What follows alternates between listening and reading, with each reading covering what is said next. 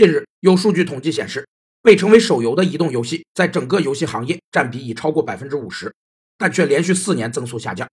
做一款及格的 S 级游戏，至少需要三千万的研发成本，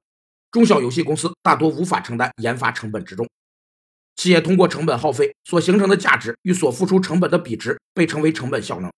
反映了单位成本的效益，是衡量成本使用效果的基本指标。传统的管理会计思想是增加产量，降低单位产品固定成本，以使单位成本下降；而成本效能理论创新的认为，应以尽可能少的成本支出来获得更大的产品价值转化，以成本支出的使用效果来指导决策。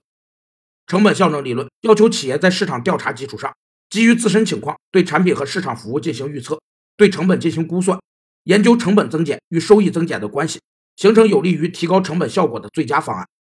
据统计，打造一款 S 级产品的成功概率只有百分之一，而其生命周期却不超过六十天。